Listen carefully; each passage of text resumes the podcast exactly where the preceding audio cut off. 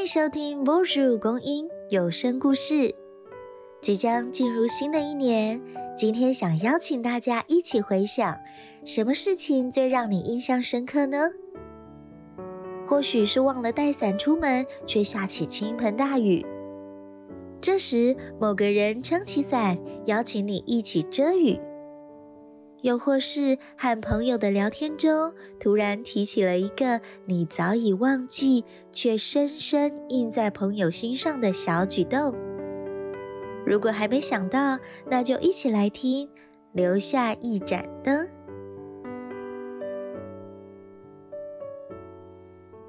从我有记忆以来，家境一直不是很好，母亲常耳提面命，要随手关灯。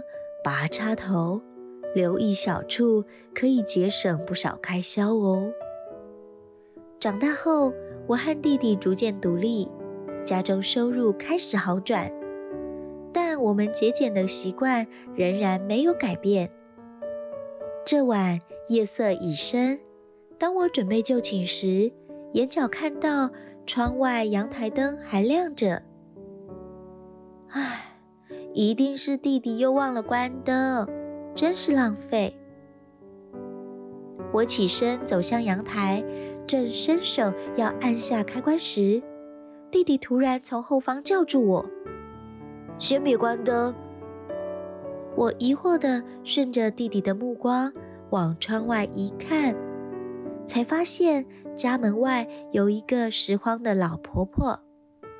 正就着从阳台照出去的微弱灯光，慢慢的整理着物品。还记得吗？以前为了省电，妈也会带我们到比较亮的地方陪我们聊天、写作业。弟弟一边回忆，一边轻声地说：“或许当时在我们不知道的地方，也有一户人家。”为我们留下一盏灯。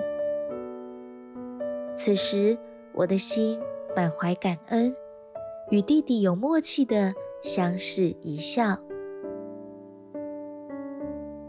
相信你的生命中一定有经历被帮助的时刻，而有时则是你的小小举动，照亮了某个人的世界。让我们一起为这一年所经历的帮助感恩，并一起在未来的日子中，成为一个愿意付出小小行动、成为别人祝福的人吧。